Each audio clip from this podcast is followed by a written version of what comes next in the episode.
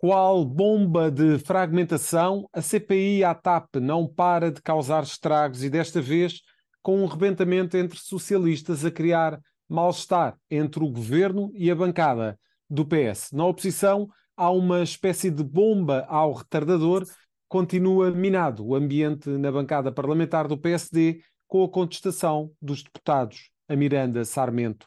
Estes e outros temas estarão em análise. É o episódio 110 de Maquiavel para principiantes, um podcast do Jornal Económico da autoria do especialista em comunicação Rui Calafato. Olá, Rui, muito boa tarde.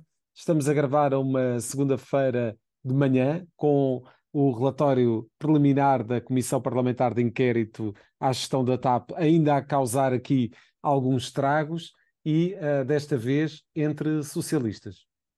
Olá Zé Carlos, olá Nuno, bom dia a todos que nos ouvem. Uh, e saúdos a todos.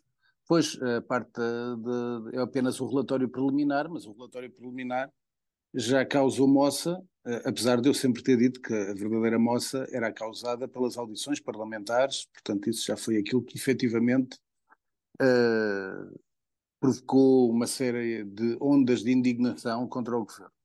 Relativamente à questão do, do relatório preliminar, aquilo que eu quero salientar, poucas coisas, mas há uma que é óbvia.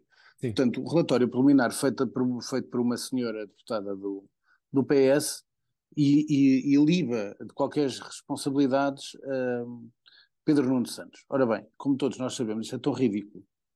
Como todos nós sabemos, Pedro Nuno Santos demitiu-se do governo por causa da indenização a Alexandre Reis. E esta comissão parlamentar de inquérito era sobre a indenização pornográfica a Alexandra Reis. Portanto, não haver sequer um reparo ao ministro Pedro Nuno Santos é absolutamente risível e é também uma nota que, de facto, Pedro Nuno Santos é muito forte dentro do PS e há gente que se calhar já está a pensar no day after, António Costa, e portanto convém não atacar o menino. E esta é a realidade. Esta é a primeira coisa. Segundo, eh, não esqueçamos que foi sempre eh, o que estava em causa era de facto a indenização, foi para isso que foi criada a Comissão Parlamentar de Inquérito, mas depois surgiram outros problemas, nomeadamente aqueles que ocorreram no gabinete de João Galamba, e uma nota importante, eu continuo a entender que depois de todos os espetáculos tristes e deploráveis que nós ouvimos falar, que há algo que não tem qualquer explicação, passa o tempo, não há explicação e o futuro também não trará qualquer explicação. É que não houve qualquer base legal para a atuação do SIS relativamente à recuperação do eh, computador e de ligar à noite para o ex-adjunto de João Galamba. Portanto, isso foi muito grave, porque isso é algo que afeta a liberdade de cada um. Isso qual era o que faltava agora, qualquer pessoa ligar-nos, alguém do SIS, à noite. Isto faz-nos lembrar outros tempos que nós não queremos que voltem. Uh, Como prática é, é, assustador. Como prática é assustador. Portanto, isso é uma nota que fica e ah, efetivamente está à parte. Agora, falta depois salientar, de facto, que houve leviandade na gestão da coisa pública, houve leviandade nos 3,2 mil milhões de euros que foram lá metidos na TAP, houve leviandade no próprio ministro Pedro Nuno Santos, que só 22 dias depois de se ter demitido é que depois se lembra que mandou, aprovou a indenização por WhatsApp. Portanto, isto tudo diz muito sobre a má gestão, sobre a leviandade da gestão do assunto TAP e que nos leva também a pensar que é assim para pior nas outras empresas do setor empresarial do Estado.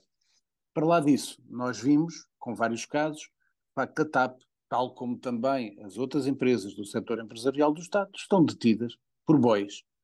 Uh, e por gente amiga de bois e por familiares de bois, e continuamos nisto. E quando, quem me ouve pode dizer assim, então, mas no PST também era. Pois é, infelizmente também era. Portanto, o que é que eu quero dizer é continuamos com práticas de ataque ao aparelho do Estado por parte dos partidos que estão no poder para depois uh, distribuírem as suas avanças pela sua matilha e acho que era tempo de Portugal ser um país moderno, mas infelizmente é algo que eu não estou à espera de, de ver, Portugal como país moderno, e portanto vamos continuar assim. Portanto, a TAP foi de facto o Vietnã, como eu sempre salientei, o Vietnã deste governo, uh, e por isso, como tu viste, passando para outro tema porque tem a ver com isso, de imediato, é. como se passou a parte do, do, do, do, do relatório preliminar da Comissão Parlamentar de Inquérito, não trouxe nada e o próprio Presidente da República espera, diz que espera pelo relatório final, o, o, governo decidiu fazer ali uma demonstração de camiseiros uh, em Sintra. Eu chamo de demonstração de camiseiros porque todos uh, decidiram que aquilo era um Conselho de Ministros informal, à exceção para aí de Fernando Medina, que foi de blazer ainda. Tudo foi de uma maneira mais formal, mais informal, peço desculpa, um, e começar pelo próprio António Costa. E, portanto, aquele Conselho de Ministros não foi nada, foi só para dizer exatamente, aquilo foi marcado, como se lembram, foi este fim de semana, foi depois, depois do relatório preliminar da CPI da TAP, só para dizer que está tudo ok, vamos continuar em frente, estamos marimbando para o relatório e por isso foi aquela foto de família onde por acaso faltava João Galano, diga-se de passagem, uh, em Sintra, mas sobretudo para dizer que estava tudo ok, mas não estava, porque nessa semana depois da CPI voltamos àquilo que já antevíamos e já falámos várias vezes, e as pessoas sabem disso, várias notícias, uma série de compras suspeitas no Ministério da Defesa, incluindo um senhor secretário de Estado, até com um nome curioso, que chama-se Capitão, uhum. mas não sendo militar, o senhor Capitão Ferreira, que aliás basta olhar para a cara dele, eu assustava-me, porque já nisto há muitos anos e caras destas já eu vi em muitas, em muitas latitudes. Uh, e, portanto, este senhor alegadamente é corrupto, para lá disso recebeu uma indenização para fazer um trabalho de seis dias de 60 mil euros, e, e, portanto há uma série de coisas no governo que continuam por explicar para lá daquela que tu lançaste o tópico, que é evidente, que é a questão de agora quase Pedro Adão e Silva decide dizer, com um erro, também diga-se de passagem, cultural grave, porque diz que uh, a Comissão Parlamentar de Inquérito, estamos a falar disto para depois fazer a passagem para o Parlamento, que a Comissão Parlamentar de Inquérito uh, parecia que tinha lá procuradores saídos de, de, filmes de série B dos anos 80. Primeiro, isto aqui é um erro, um lapso grave cultural, porque os verdadeiros procuradores de, segunda linha de série B eram nos anos 50 de Hollywood e não nos anos 80 de Hollywood. Portanto, um lapso de um homem que é, cultural. é uma coisa que é um homem que uh, é culto, mas é culto dentro das suas limitações. Que é uma coisa que é importante dizer, um homem que é culto dentro das suas limitações, não é um homem excepcionalmente culto como ele se julga, porque há outras pessoas muito mais cultas do que ele, nomeadamente no cinema, aliás, como se vê por esta afirmação. Mas, de facto, Pedro Adão e Silva disse isto sobre o que se passava nas comissões, na Comissão Parlamentar de Inquérito, e de imediato uh, Leitão, uh, Isabel Moreira, mas sobretudo o presidente da, da Comissão Parlamentar de Inquérito, são todos eles camaradas de, de Pedro Adão e Silva, portanto Lacerda Salles, que de facto ob, uh, pediu para que Pedro, Pedro Adão e Silva, o Ministro da Cultura, se retratasse. Ora, isto é dentro do partido. Temos membros do governo, aliás, ex-membros do governo, Lacerda Salles foi, antigamente foi secretário de Estado da Saúde, presidente da Comissão Parlamentar de Inquérito da TAP, uh, a pedir para o ministro se retratar face aos disparates que disse sobre o Parlamento. Acho que não é bonito e acho que, de facto, o governo, portanto, a fotografia bonita em Sintra e, afinal, tinha um Capitão Ferreira e tinha mais um troublemaker chamado Pedro Adão e Silva que provocou o caos com o grupo parlamentar. Muito bem, e agora, já que falas em Parlamento, uh, vamos ter uhum. o regresso dos debates uh, quinzenais ao Parlamento, o que é que, o que, é que acreditas que vai alterar na dinâmica entre governo e oposição? Hum. Primeiro, vamos lá ver. O que, é que, o que é que está mal primeiro foi ter acabado os debates quinzenais. Quem, quem propôs isto foi o Rui Rio, porque achava Rio. que aquilo era, era um, excesso de, de, de, um excesso de mediatismo e que era muito marketing. Não era nada. Era só era que ele era obrigado depois a ter que preparar e a ter que trabalhar. E, portanto, uh, e ter que ficar em é- Lisboa também. E ter que ficar em Lisboa, como sabemos, enquanto ele foi líder do PSD, eh, passava três dias em Lisboa. Precisava, precisava muito estar ao pé da casa e da sua mantinha no Porto. Uh, isto é, tu, parece que estou a caricaturar, mas não é, era assim mesmo, como estão a ouvir. E, portanto, estes debates quinzenais com, com certeza fazem sentido, e fazem sentido, sobretudo, ainda numa, numa, numa, num tempo em que vivemos uma maioria absoluta, o que obriga a mais escrutínio, obriga a mais perguntas, o que está aqui, e eu acho correto também, portanto acho bem o regresso dos debates quinzenais com o Primeiro-Ministro, mas também o limite das réplicas, porque depois eternizava-se ali pergunta-resposta, pergunta-resposta e nunca mais saía dali. Não, vamos fazer um trabalho como deve ser, há um debate com temas a, a escolher, há perguntas a, a fazer e depois o Primeiro-Ministro há de responder. Claro que há mais fogotório, há mais, há mais soundbites tirados do Parlamento, com certeza que sim, mas esse Parlamento também é para isso. Uh, portanto, quem está contra os debates quinzenais é que parece que não, não quer a democracia, a democracia a funcionar numa altura de maioria absoluta, acho que faz todo o sentido os debates quinzenais, portanto é algo de saúde E acho que agora na pergunta que tu fizeste, se vai alterar alguma coisa na dinâmica, julgo que não. Julgo que não, até porque se enquadra muito no tema subsequente, digamos assim. Uh, nós temos aqui uh, um, algum mal-estar uh, no grupo parlamentar do, do PSD. Acreditas que esse mal-estar pode ficar, ou, ou, essa maior fragilidade, eventual fragilidade dentro do grupo parlamentar do PSD, pode ficar evidenciada nestes encontros mais regulares da oposição com o Executivo? Olha, nós vimos o seguinte, na estreia do, como te lembras, antes de Joaquim Miranda Sarmento, que é um economista uh, respeitável, um bom professor, pelo que me dizem, bastante simpático. Antes era o Paulo Mota Pinto o líder parlamentar. Não tenho qualquer dúvida em dizer que o Paulo Mota, Mota Pinto, com todos os seus defeitos, é muito melhor líder parlamentar que Joaquim Miranda Sarmento. Depois, para quem se não se, para quem, para quem pode ter eh, algum lapso de memória, na estreia de Joaquim Miranda Sarmento como líder parlamentar contra o primeiro-ministro, escolhe um tema em que ele é uh, mais que hábil, é uma autoridade, escolheu a economia e finanças. O problema é que o primeiro-ministro toreou, desculpem o termo. Portanto, deu cabo dele em pleno, em pleno Parlamento, na área de Joaquim Miranda Sarmento. Ora bem, o que é que significa isto? Primeiro, como é óbvio, é preciso treino. Não é um professor catedrático. Chegar ao Parlamento, isto não é como dar uma aula. Portanto, precisa de media training. Mas até aí há problemas. Porque o grupo parlamentar escolheu uma empresa uh, o grupo parlamentar, Joaquim Miranda Sarmento, escolheu uma empresa para fazer media training à liderança parlamentar, escolheram uma empresa suíça que, efetivamente, tem sido um desastre, pelo que me dizem uh, pessoas da bancada do PSD. Depois, é de facto, ainda na semana passada, no almoço que tive com, com um elemento de outro, de outro partido que está no Parlamento, dizia que, de facto, me contava, que as pessoas às vezes não têm noção, porque o Parlamento, eu já trabalhei, eu, trabalhei na política, portanto fui jornalista político, ia muitas vezes ao Parlamento, ia duas, três vezes por semana ao Parlamento quando fui jornalista política aí a partir de 1995, portanto já, já vejam lá quantos anos já foi, já levam muitos anos. Um, são 28 anos de carreira, foi quando eu comecei lá no Parlamento. Um, e, portanto, o que é que aconteceu? O Parlamento é quase, fala-se muito da bolha mediática, mas também se pode falar da bolha parlamentar. Tudo é vivido ali naquilo. Portanto, as suas, as suas regras, tem as suas piadas, tem os seus circuitos. E aquilo que se fala, como contava esse meu amigo deputado do outro partido, me contava era que, de facto, epá, não, não imaginas, o ambiente está à faca. O tema verdadeiramente, lá dentro da bolha parlamentar, é a guerra pela sucessão do Joaquim Miranda Sarmento. Portanto, que obrigou, como tu sabes, e que quem nos ouve não viu, uh, fica a saber, obrigou o próprio, na, na última reunião do grupo parlamentar, na semana passada, o líder do partido, Luís Montenegro, foi à reunião do grupo parlamentar, parlamentar dizia que eh, Joaquim Miranda Sarmento está cada vez melhor e que reitera confiança absoluta no líder parlamentar. A pergunta que eu faço para quem nos está a ouvir, para ti, é: vocês lembram-se disso quando? Quando é que foi necessário um líder do partido ir a um grupo parlamentar dizer que ele está cada vez melhor e que uh, tem, reitera a sua confiança total? Significa que está mal e, portanto, há um grande mau ambiente, há uma turbulência enorme dentro da bancada parlamentar do PSD. Ora, isso não é bom, porque se nós temos um líder de bancada fraco, se tivermos uh, o debate quinzenal sempre com este líder parlamentar sem melhorar ao nível de media training, vamos ter António Costa num passeio uh, no parque, à, completamente à vontade, uh, e portanto, em termos da dinâmica, tu me perguntaste qual era a dinâmica da alteração dos debates quinzenais, acho que não vai ser nenhuma enquanto Joaquim Miranda Sarmento for líder. A pergunta que podes-me fazer é a seguinte, a quem nos está a ouvir, então, mas lá melhor? Bem, eu acho que poderia haver dois deputados que poderiam fazer melhor.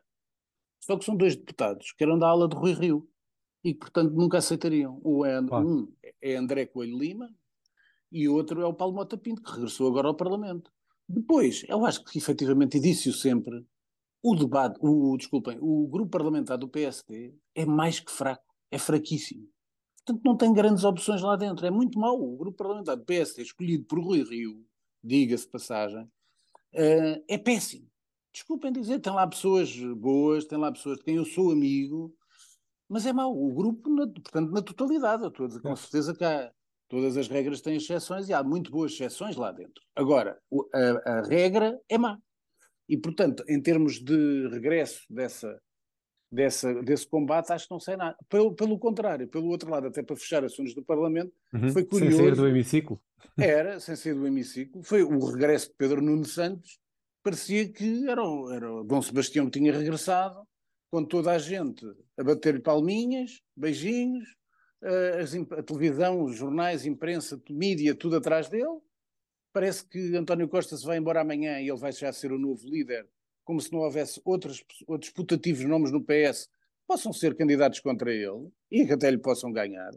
E, portanto, acho que é um exagero, um bocadinho exagero, Pedro Nuno Santos estar a ser assim apaparicado, dizendo que não vai atacar o governo nem nada disso, quando eu, como vocês já sabem, eh, chama a atenção, Pedro Nuno Santos, a partir de setembro, terá um espaço fixo uhum. televisivo na SIC Notícias. Duvido que não haja um tema em que ele não vai chocar com o governo e depois toda a gente vai fazer um furacão com algo que Pedro Nuno, Nuno Santos dirá. E, portanto, acho que vai ser um momento de turbulência que, portanto, temos o PSD em panas, o grupo parlamentar do PSD, e temos o partido, o PS, tudo parece já à espera do, do ungido que vem a seguir António Costa, que é Pedro Nuno Santos. Muito bem. Um, Rui, e gostarias de falar então de uma polémica a envolver eh, Rui Moreira, o Presidente da Câmara do Porto, ah, e a é economista só... Susana Peralta. Sim, sim, sim. É só, só duas, mais, duas notas da Nacional. Uma é só porque, como sabem, eu sou um grande crítico da economista Susana Peralta. Acho que nem devia de ser comentadora da RTP depois das bujardas que tem dito ao nível financeiro, e ela é economista, e portanto fez um artigo contra aquela parada uh, LGBT no Porto, isso aí tudo bem, acho que deve, deve acontecer. Quem quiser que se manifeste, não tenho nada contra. Isso não tenho nada, nada contra, pelo contrário. Acho muito bem, desde que seja aprovado pela, pelo espaço público, todas as pessoas têm o direito de se manifestar, tal como tu sabes, há manifestações de professores, uh, há festas, há arraiais e, portanto, qualquer pessoa pode lá estar e, portanto, com certeza seriam bem recebidos. Aliás, fala-se que, para quem ainda não sabe, ficam a saber que provavelmente, estou a dizer isto se calhar em primeira mão, uh, fala-se que em 2025 poderá vir para Portugal o Europride. E, portanto, para Lisboa mais propriamente. E, portanto, se isso acontecer, com certeza serão bem recebidos, será uma, uma vinda a Portugal, mas será em 2025 e, portanto, acho que o Porto também está aberto. E por causa disso, o Rui Moreira fez um artigo que estilhaçou completamente. Eu gosto de dar algumas, dizer algumas coisas sobre Susana Peralta, mas aconselho o artigo que o Rui Moreira escreveu no dia 4, no público, onde o título chama-se Não Recebemos Lições de Progressismo, portanto sugeria às pessoas que o lessem, porque desfez completamente os disparates que a sua dona Susana Peralta escreveu sobre o Porto e sobre a Câmara do Porto. E, portanto, convido a ler, está no público dia 4 deste mês, façam um favor de ler. Para terminar, só nacional, uma coisa muito rápida, até a economia, mas que faz sentido. Quer dizer, nós temos certificados da Forro, toda a gente quer comprar certificados da Forro, tu sabes isso, qualquer pessoa que nos está a ouvir hoje em dia, se calhar já recorreu também, tem que ir aos CTT comprar certificados da Fogo. Certo? Não estou a dizer nada de mal. Certo. Portanto, é, é importante, e veio esta notícia, que a Caixa Geral de Depósitos é uma das entidades interessadas em vender certificados da Fogo. Ora bem, eu não sou economista, como sabem, nem gosto de falar muito destes assuntos, gosto é de falar de bom senso.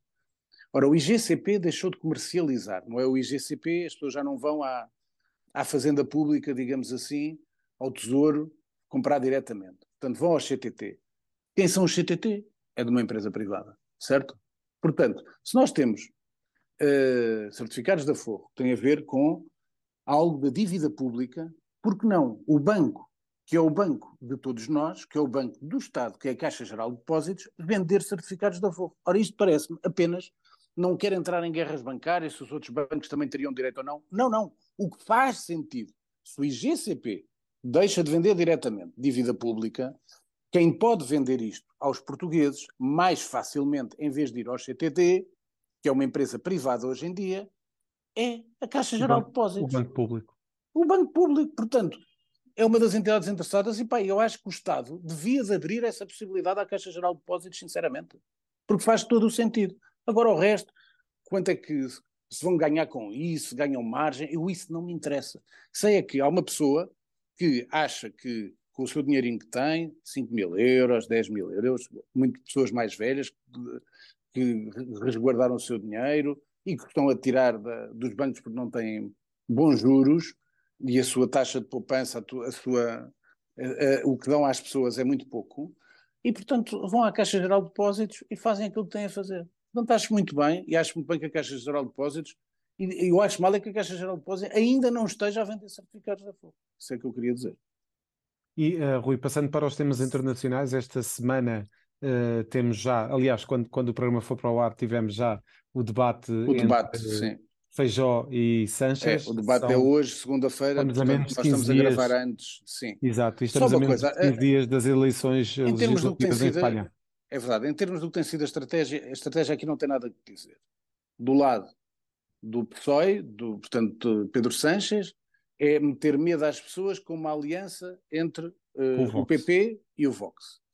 E do lado do uh, eh, PP, a estratégia é dizer, aliás, há um livro que eu citei, que é o Caudilho Sanches, da Rosa Dias, que é uh, onde ela, que foi uma, uma senhora que foi, era do PSOE e depois criou um partido próprio, e portanto é um livro a rasgar o Pedro Sanches, chamando-lhe mentiroso de primeira à última página, e é exatamente a estratégia seguida pelo PP espanhol. Isto é, vamos dizer, vamos às mentiras de Pedro Sánchez, de, de, trás atrás, umas atrás das outras.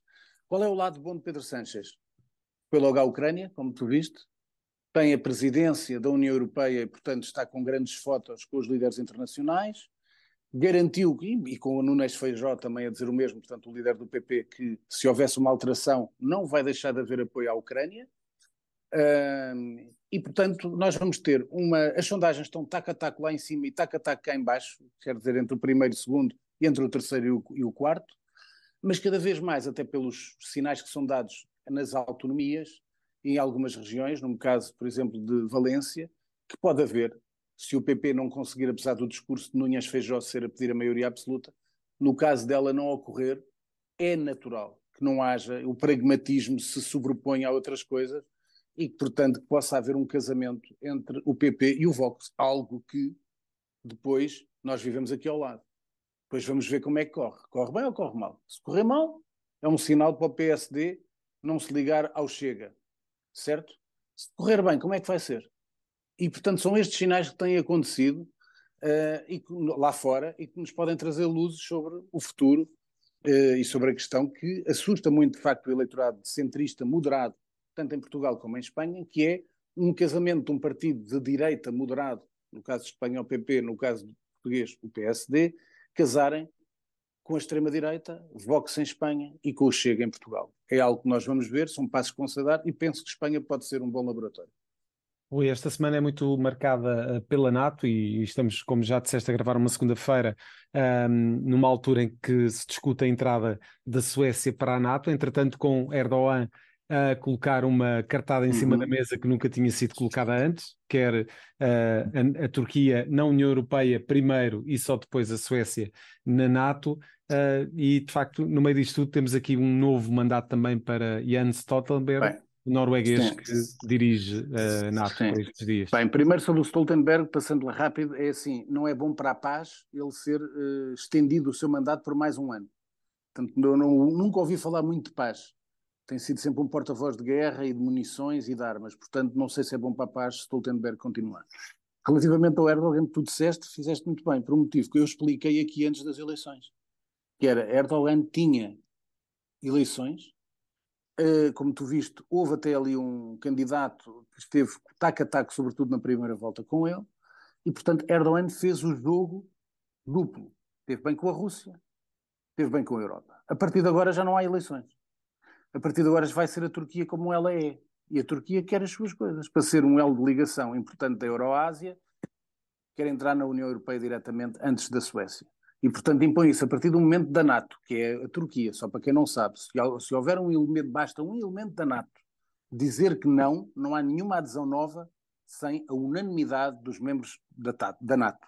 Portanto, basta um, como é o caso da Turquia, dizer que não, a Suécia não entra.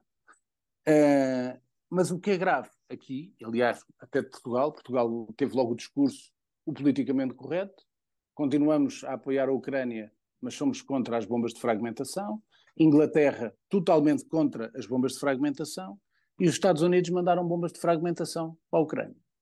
Se isto é bom, mais uma vez julgo que não. Quem é que está a marcar? Todos, aquela coisa que eu costumo dizer sempre, foi a Rússia que invadiu a Ucrânia. É um mantra. É um mantra porque é verdadeiro e é factual mas quem manda as bombas de fragmentação são os Estados Unidos para a Ucrânia.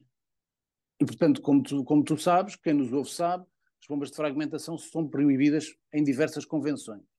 E, portanto, quem está a enviar são os Estados Unidos. Portanto, mais uma vez, com a extensão de mandato do Stoltenberg, que é um falcão de guerra e não, de, e não uma pomba de paz, julgo que não são dados bons passos para a pacificação da Ucrânia. Por, por fim, uh, Rui, queres falar nestes temas internacionais do movimento? Era só terminar. Era. E tu a chegar a Taiwan a reboque de uma série. É só por, isso, como, como, depois falamos das sugestões, por isso eu falei disto. Na semana passada, como tu lembras, quando nós estávamos a preparar o programa, eu já tinha dito que poderíamos falar disto. Só que depois retirei, como te disse na altura, porque só tinha visto Adiámos um episódio. Só tinha visto um episódio. Depois já vi a série toda, é uma série de Taiwan, está na Netflix, chama-se Wave Makers, podem ver, que é sobre política, portanto é começa logo com uma campanha política e depois há vários temas, nomeadamente de assédio. E, portanto, em Taiwan, foi esta cena, uh, esta série, perdão, que levou a que muitas, uh, quase centenas de pessoas, tomassem públicas denúncias de assédio sexual, com base no que viram nesta série, que é uma série de política, de pessoas que trabalham em política, e é uma série de Taiwan, portanto, não é daquelas. É uma série que eu já vi, uma série bem feita, engraçada, não, não tão boa, nem, te, nem tecnicamente tão boa como as coreanas, mas engraçada, giro, para quem gosta de política é giro de ver, o primeiro episódio é muito giro de saco, mas de facto verem como as séries às vezes, no caso de Taiwan, também interferem com algo que pode fazer avanços na sociedade asiática, como é o caso. Muito bem, Rui, passamos então para as, sugestões culturais sugestões. Olha, eu não, como estou em Sesimbras, estamos a gravar em Sesimbras, esqueci-me de dizer, e portanto não tenho, não tenho aqui uh, vários livros para sugerir, mas depois lembras-me, depois para a semana farei. Uh, eu sempre li com muita atenção os livros de história e os de estudo medieval de José Matoso. São, provavelmente é um estudioso, é um, deve ser o maior medievalista português, Uh, e portanto os livros dele são extraordinários e portanto para quem não conhece acho que deve revisitar até para saber o que é que era a época medieval também em Portugal e algumas algumas algumas notas que não correspondem àqueles mitos que nós estamos habituados e até que vimos em filme portanto regressar a José Matoso não faz nada mal não faz mal a ninguém. Depois séries. Estreia-se na quinta-feira na HBO Full Circle que é do Steven Soderbergh são seis episódios tenho muita expectativa e dois documentários. Um foi, isto é, os dois documentários no TV Cine, na semana passada, foi um documentário sobre o Richard Harris, que era um grande ator, e esta semana, na sexta, no TV Cine, ainda um maior ator, que é um, um Peter O'Toole, um documentário sobre o Peter O'Toole, isto passa por volta das 10 horas na, na TV Cine, se não estou em erro. E depois, portanto, de séries estamos aqui vistos, música que vocês gostam, como eu estou em Sesimbra, tenho aqui duas coisas, olha, isto é uma, um triplo do Larry Carlton, que é um guitarrista de jazz de fusão. Tem três, tem o Strikes Twice, Sleepwalk e o Friends, que são três discos para quem gosta de jazz de fusão. O Larry Carlton é um guitarrista genial. E depois tem aqui o Best of, que estava-me a apetecer ouvir, já não ouvi há algum tempo, dos Moody Blues.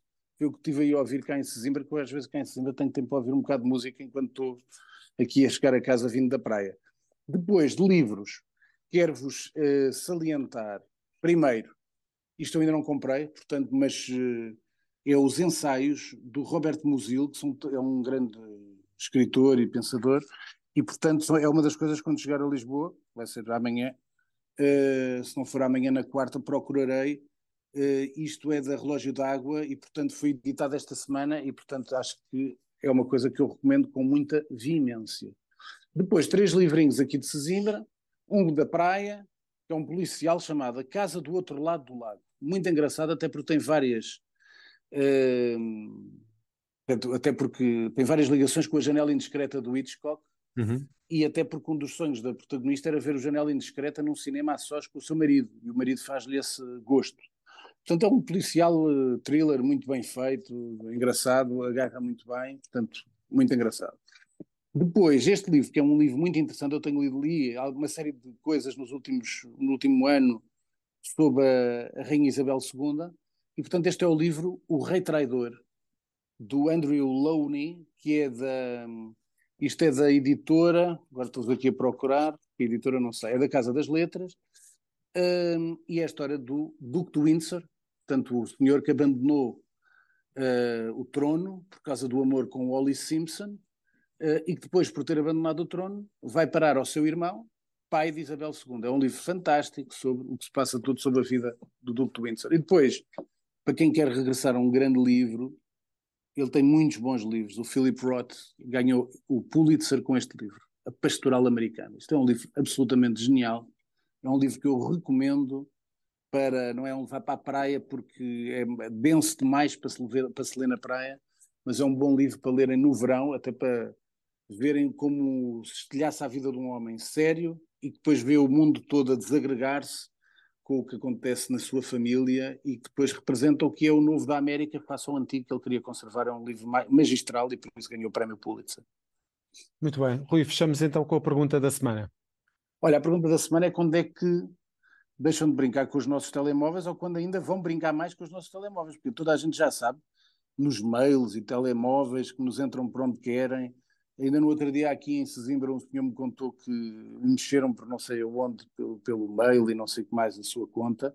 E agora uma nota que a França vai permitir à polícia espiar através de telemóveis. Portanto, isto vai acontecer que qualquer pessoa que seja suspeita de algum crime ou isso, seja, seja espiada pelo telemóvel. O problema não é esse. Eu até acho isso bem para quem esteja sobre alçada criminal. Outra coisa é a tentação de entrar por outros meios. Isso é importante a nossa segurança privada e os telemóveis são muito importantes. Obrigado, Rui. Até para a próxima semana. Fechamos assim o Maquiavel para principiantes. Ouça e acompanhe este podcast no Spotify, Google Podcasts e Apple Podcasts. Este é um programa da autoria de Rui Calafate, conta com a condução de José Carlos Lourinho e o cuidado técnico é de Nuno Braga. A música está a cargo de Casper. Fechamos o manual. Até para a semana.